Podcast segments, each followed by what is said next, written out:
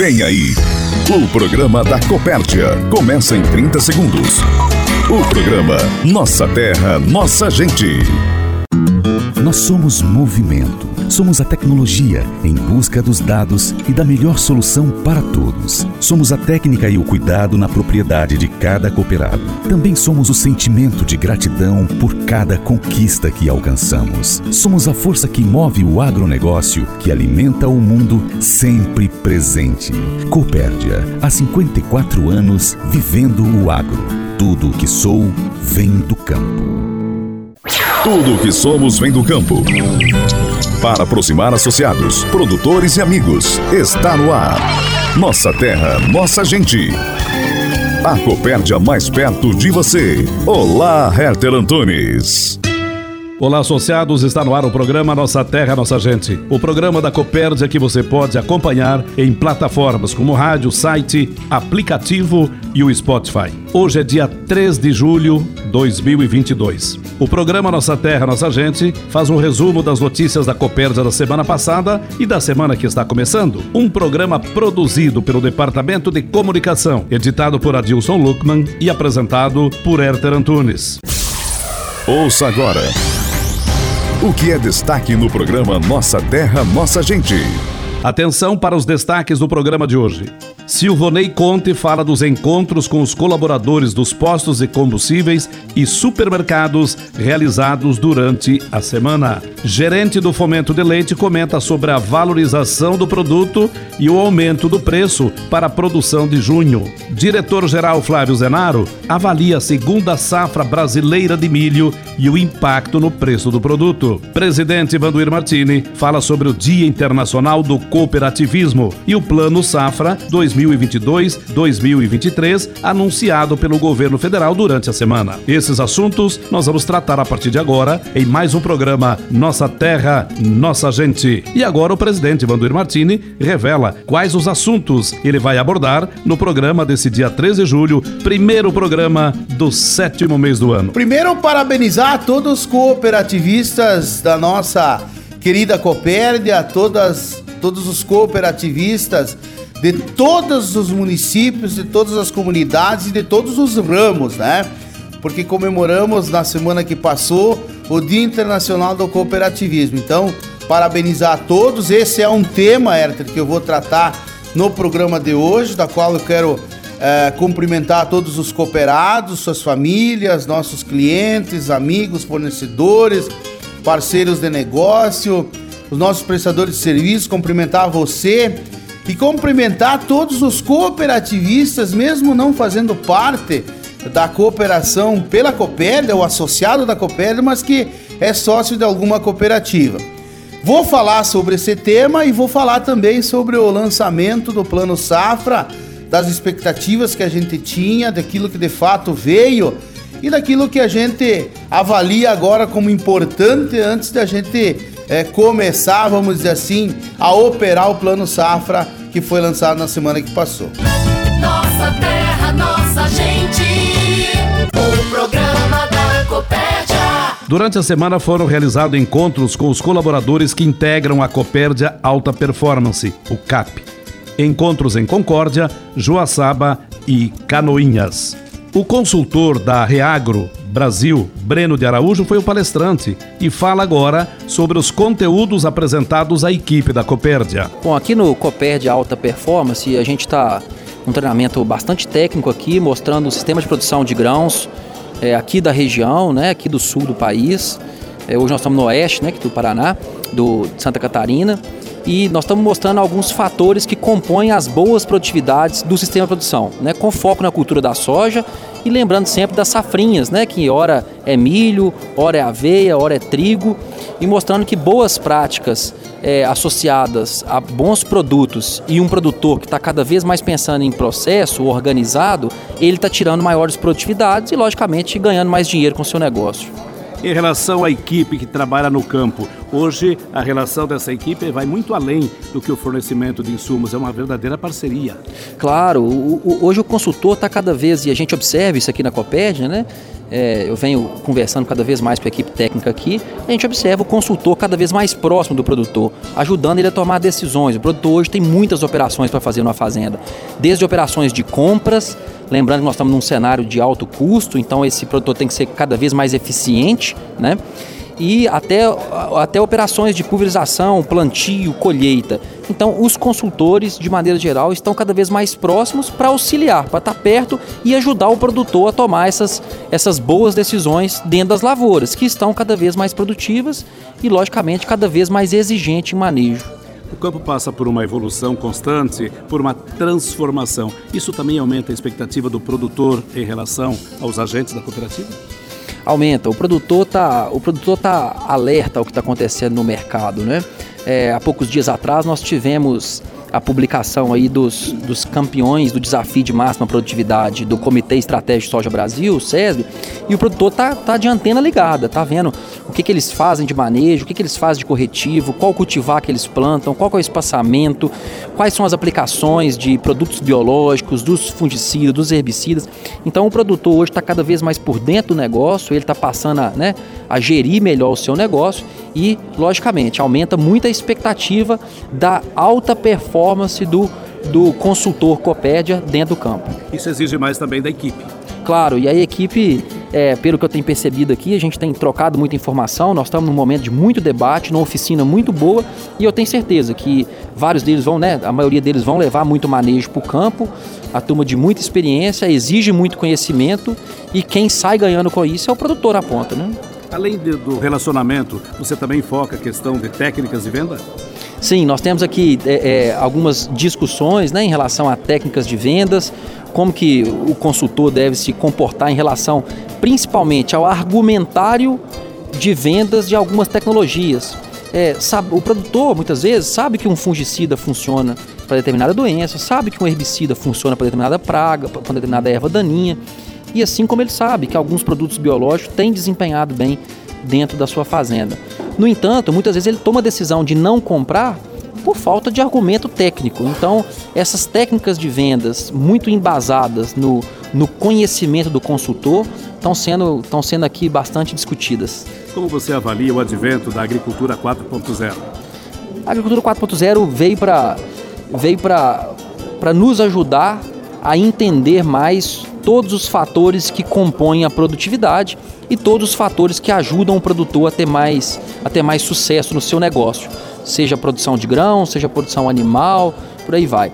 Então, é, é, todas essas tecnologias né, embarcadas que os tratores já, já têm, todas essas aplicações, esses mapas de, de, de NDVI, mapas de imagem de lavoura, é, toda essa gestão está sendo feita dentro das, das fazendas através de uma agricultura 4.0 mais tecnificada, traz técnicas apuradas, traz mais tecnologia e se as decisões são tomadas com, com bons dados, com bons números é, obtidos por essa tecnologia, o produtor sai ganhando e muito. Então, a agricultura 4.0 veio para ficar, cabe a nós é, imputar, aportar bons dados dentro das nossas plataformas e nós vamos ter boas respostas. Breno, há uma inundação de novas tecnologias eh, em vários segmentos da economia, mas no, no, industrial particularmente. Isso também chega no campo, né?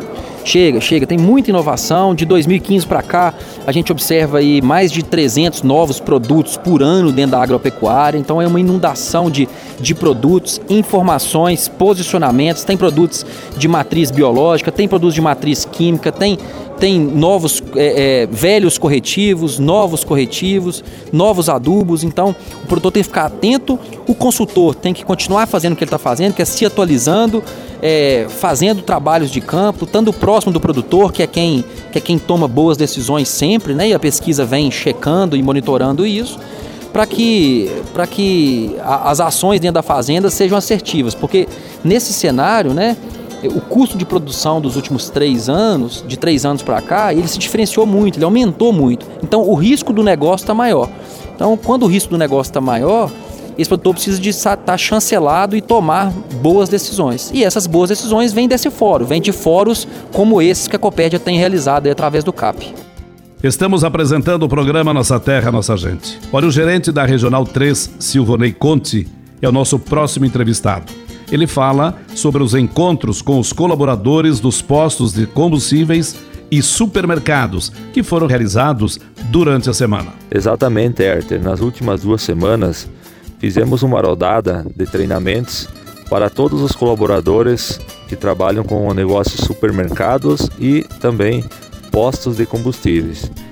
Fizemos cinco encontros, né? esses encontros foram feitos dois em Concórdia, um em Pumirim, um em Ceará e um em Cantanduvas, onde todos os colaboradores que trabalham com postos de combustíveis e supermercados tiveram a oportunidade de receber é, um treinamento com o nosso instrutor, o qual a Copérdia fez uma parceria que é o nosso professor Edson Rosa, uma pessoa muito conhecida na região, prata da casa aqui de Concórdia, o qual é, ministrou essa, essa rodada de treinamentos aí com o objetivo e o foco de trabalhar especialmente a qualidade do nosso atendimento. Né? A gente sempre fala que é, quando a gente vai a algum espaço, vai a algum ambiente de comércio para realizar a compra, a aquisição de um produto, é, o atendimento é uma, uma questão básica da gente se sentir bem, da gente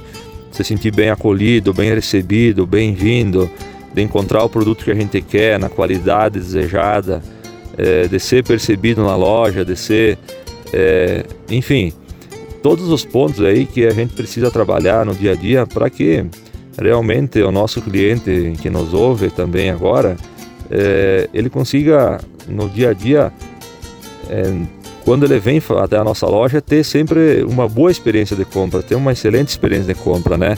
É, sentir é, bem acolhido, sentir é, realmente valorizado no nosso ambiente. É assim que a gente é, orienta nossas equipes, é assim que a direção é, sempre nos cobra e nos orienta a seguir firme nesse trabalho.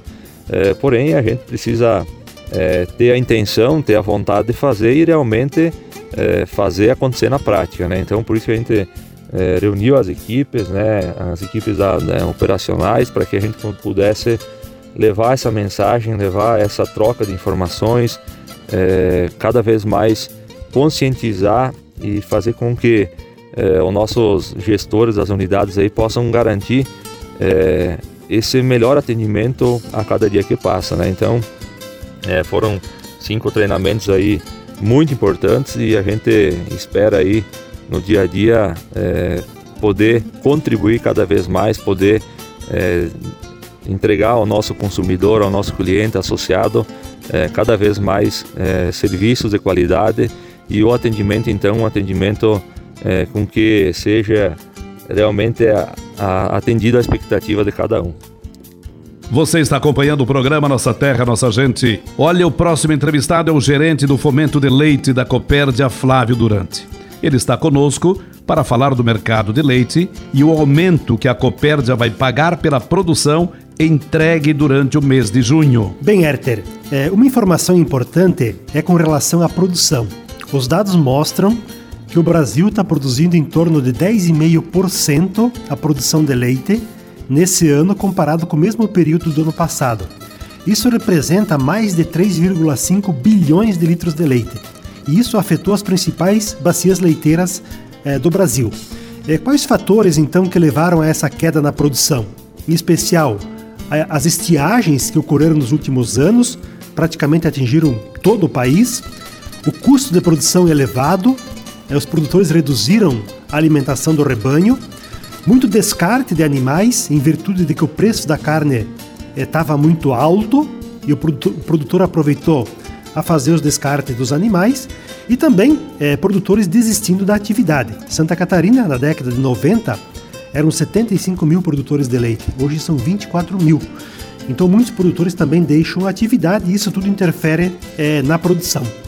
Logicamente, com esses fatores aí, é, existe uma menor disponibilidade de leite no mercado e quando existe uma oferta menor, logicamente o preço é, puxa para cima. Nesse momento o mercado está muito aquecido, é, muita procura por leite, muita é, disputa é, por leite e outro fator importante é que a produção não cresce. Era natural na nossa região, a partir de 15 de maio, começar a crescer a produção. Nós encerramos o mês de junho sem nada de crescimento. Então existe um cenário é, bastante é, favorável pela frente E uma dica é, nossa da Copérdia aos nossos produtores é de que os produtores permaneçam na cooperativa. Não tem necessidade nesse momento de ficar migrando para outras empresas. É, a cooperativa, nós, Copérdia, a Aurora também, estamos bastante ligados no mercado de leite. O nosso preço está muito bem ajustado com o mercado. Logicamente que existem algumas propostas, quem sabe de preço superior, mas a cooperativa anda com o preço justo, muito alinhado é, com o mercado. Então, a nossa dica é que os produtores permaneçam conosco, vamos continuar essa nossa trajetória é, na produção leiteira. É, como eu comentei, o cenário pela frente é positivo. O leite que os produtores entregaram no mês de junho vai ter um aumento considerado muito bom. Existe também uma tendência favorável para o mês de julho, para o, para o leite que será é, produzido é, no mês de julho. Então, o momento é bastante favorável, é o momento que os produtores podem ter uma rentabilidade, em virtude de que também os produtores passaram um período longo é, praticamente sem rentabilidade e muitas propriedades até é, com prejuízo na atividade. Então, é o momento do produtor também se recompor, é, fazer alguns investimentos que precisam é, ser feito é, na sua propriedade. E outra dica importante é conduzir a atividade é, de maneira profissional. Olha, o diretor-geral Flávio Zenaro participa do programa Nossa Terra, Nossa Gente desse domingo para falar sobre o andamento do programa Troca-Troca de Sementes de Milho e o impacto que a segunda safra brasileira de milho terá no preço do produto. Então pedimos a todos os nossos produtores, associados, nossos clientes, então que ainda não contrataram a semente de milho através do programa Troca-Troca, que o façam eh, visitando uma das unidades da cooperativa. Lá estarão todas as eh, variedades disponíveis e enquadradas ao programa. Eu quanto antes o produtor é, fizer a contratação, maiores serão as opções das variedades que o produtor tem à disposição e uh, o programa ele vai até outubro, então o produtor ainda tem um, um prazo uh, longo para fazer, porém a limitação e a nossa orientação aqui quanto antes o produtor faça justamente é nessa linha da quantidade dos materiais disponíveis. Né? Então muitas vezes o produtor tem a preferência por uma por uma marca ou por uma variedade de milho. Então, quanto antes ele fizer a, a contratação, antes ele já garante o abastecimento. Importante, né? É um programa em parceria da Secretaria da Agricultura de Estado, com a FECOAGRO, com as cooperativas, com a Coperd aqui, todo o poder público de modo geral. Porém, né, o produtor precisa estar adimplentes em, com todos os programas do Estado, com, com a cooperativa. O produtor precisa estar então com a autorização de retirada né, em mãos, o bloco de produtor, enfim, estar documentado para que possa fazer essa contratação. Flávio, uma projeção sobre a segunda safra de milho no Brasil e que impacto essa safra vai trazer no preço do produto. Ah, tão, a tão chamada safrinha, né? Todo mundo fala de safrinha, porém é a principal safra de milho do Brasil, né? Ela responde por mais de 70% de toda a produção de milho no país e ela é tão esperada porque a gente já vinha numa, num cenário é, de muito aperto nessa relação entre oferta e demanda de milho, tendo em vista a frustração da safra de verão, a quebra da safra de verão pela estiagem. E agora vem a safrinha uma safrinha que ela foi se desenhando, primeiramente com uma área plantada maior, as condições climáticas foram favoráveis e agora estamos confirmando aí, o processo de colheita já está em andamento, de uma safra que vai ser muito boa, uma safra grande, se projeta aí 88, quem sabe até mais, é, milhões de toneladas. Isso tudo cria uma condição de tranquilidade na questão do abastecimento do milho para esse ano no Brasil, né? tanto que o reflexo já é imediato nos preços, a gente já começa a perceber uma retração, claro que é o início da colheita, tem muito por colher, mas a gente já percebe aí e já está através das, das, dos meios sociais, aí das redes sociais, a divulgação de várias fotos onde que já, já começa problemas de armazenagem, porque o, o, Brasil ele ainda está com parte do estoque é, dos armazéns estocados com soja e agora vem uma safra grande, principalmente no centro-oeste, e começa então as limitações com, com relação à armazenagem. Então já se percebe esse movimento aí de pressão sobre os preços E isso acaba criando uma situação favorável quando a gente fala do custo de produção aí das rações, principalmente, né?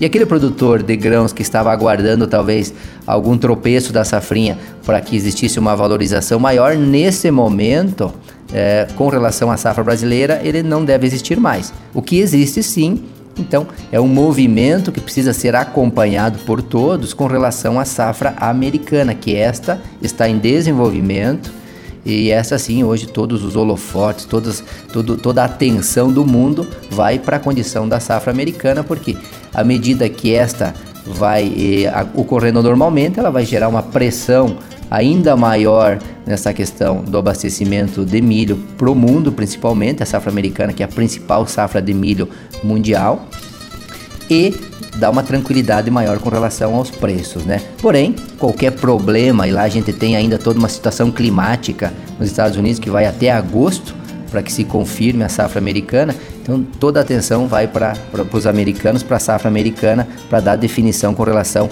ao preço do milho e da soja para os próximos meses. A mensagem de quem está à frente e junto com você na Copérdia. Recado do presidente. O presidente do Conselho de Administração, Valdoir Martini, está de volta ao programa para trazer mais detalhes sobre os assuntos anunciados na abertura do Nossa Terra, Nossa Gente desse domingo, que são o Dia Internacional do Cooperativismo e o Plano Safra 2022-2023. Bom, nós é, estávamos todos ansiosos aguardando essas informações, porque é, teria, vamos dizer assim, uma expectativa até não criada, mas é, de pano de fundo, que os recursos talvez não conseguissem é, serem ampliados, né? Então essa era de fato a maior preocupação, tendo em vista exatamente é, o grande aumento nos custos de produção ou de implantação de projeto. Então isso é, de fato é, era uma preocupação bastante grande, existia toda uma expectativa. E claro, se a gente avaliar os aumentos nos custos de produção, os aumentos dos insumos, os aumentos que nós tivemos nos últimos períodos com relação à precificação de equipamento, de máquina, hum, de fato ainda não seriam nos mesmos percentuais, já que nós tivemos aumentos maiores com relação a esse tema. Mas mesmo assim nós tivemos uma expectativa não 100% atendida, pelo menos de nossa parte, mas que de fato vem um volume expressivo de recursos, um aumento bastante importante de recursos, de disponibilidade de dinheiro, para que a gente pudesse e possa é, continuar nesses nossos projetos de ampliação é, de melhorias de estrutura, de ampliação do sistema produtivo por parte do produtor, ou seja, dinheiro para fazer investimentos é, que são importantíssimos não só para a manutenção da produção, mas para o aumento, o crescimento da produção e também o crescimento da produtividade, já que esse é um dos temas é, que todo mundo está trabalhando muito em função exatamente dessas questões do aumento do custo uh, dos insumos e também dos investimentos. Então, uh, está todo mundo, todo mundo buscando aí aumento de produtividade, a gente buscar uh, tirar mais daquilo que a gente tem e buscar com isso ser mais competitivo. Somado a isso, a gente acredita também de que é algo que deixou nós bastante preocupados, de fato isso veio junto com o aumento desse volume de recursos, veio o aumento da taxa de juros. É, era esperado? Sim, era esperado, porém, em algumas linhas a gente tinha uma expectativa bem melhor do que essa que está posta aí. Então, é, tivemos aumentos é, na linha do Pronaf, por exemplo, o aumento da taxa de juro, ele aconteceu sim, mas em níveis é, diferentes do que outras linhas. Então, por exemplo, nas linhas gerais, os próprios custeios, né? É, o Moder Frota também teve aumento.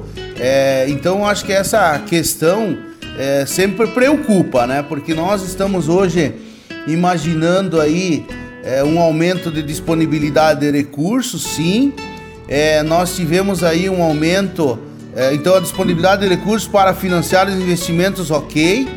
É, nós temos aí um aumento nos custos, que isso preocupa bastante, e junto com esse aumento de custo, vem essa taxa de juro acima daquilo que a gente tinha no período passado. Presidente, ontem foi celebrado o Dia Internacional do Cooperativismo. Qual a reflexão que o amigo faz em relação a essa data?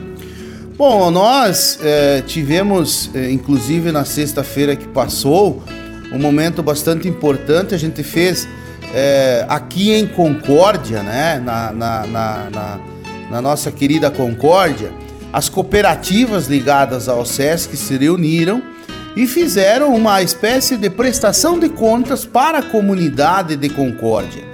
É, mostramos quanto que o cooperativismo é devidamente registrado na OSESC, é, que de fato exerce a função de cooperação é, de vários ramos da nossa cidade, mostramos então para a comunidade e para algumas lideranças de vários setores é, do nosso município, mostramos o quanto o cooperativismo é importante, quanto que ele gera de arrecadação aos cofres públicos, quanto que ele de fato é, injeta de recursos com relação aos investimentos que é feito ao retorno das sobras que são geradas pelos cooperados e também aos empregos que o sistema cooperativo do município de Concórdia gera. Então, acho que foi uma forma que nós encontramos de comemorar o Dia Internacional do Cooperativismo. É, quisera nós fazermos isso em todos os municípios, mas é, foi um, um, uma, uma iniciativa bem importante que, quem sabe, nos próximos anos o sistema cooperativista de cada município onde a gente atua e trabalha, a gente consiga fazer isso. Acho que foi uma bela iniciativa. É, a gente se reuniu aí com as lideranças, quem capitaneou esse trabalho foi a Elisete Pelegrinha, presidente do Colégio SEM, que é vice-presidente da USESC, capitaneou esse trabalho junto conosco e nós então tivemos essa oportunidade. Acho que foi um momento importante, um momento de reflexão, um momento de mostrar para a sociedade o quão o cooperativismo é importante para o município de Concórdia. E claro, é importante para todos os municípios onde existe um bom exercício do cooperativismo em todos os setores que ele atua. Acho que é, o cooperativismo está de parabéns, nós tivemos a oportunidade é, é, de mostrar é, os dados para a sociedade, mas principalmente de conseguir transmitir para a sociedade a importância da ampliação do cooperativismo que vem acontecendo no município e que precisa ser ainda mais exercitada pela comunidade. É importante também salientar que o cooperativismo, é, comemoramos então o Dia Internacional do Cooperativismo dessa forma, mas que nós temos a nível mundial, a nível Brasil, a nível estadual, é, um papel muito importante no desenvolvimento da economia, desenvolvimento das pessoas, desenvolvimento da comunidade de maneira geral. Acho que demos amostras mais do que suficientes é, durante esse período tão crítico e difícil que passamos aí na pandemia, que o cooperativismo, além de exercitar tudo isso, ainda teve a sensibilidade de buscar aí nesse momento bastante difícil apoiar vários projetos é, das comunidades que estavam é, com dificuldade né, nesse momento de pandemia. Então, o cooperativismo vem crescendo, vem demonstrando a sua força, o seu espírito, que realmente a junção de força entre a comunidade, entre as pessoas, traz de fato excelentes resultados para todos. Chegamos ao final do programa Nossa Terra, Nossa Gente. Obrigado pela audiência, uma semana produtiva para todos e até domingo que vem, nesse horário, nesta emissora. Produzido pela equipe de comunicação da Copérdia e por todos os associados. Termina agora o Nossa Terra, Nossa Gente. O programa da Copérdia. Ouça o podcast desse programa no site Copérdia, aplicativo Copérdia ou no Spotify. Até o próximo programa.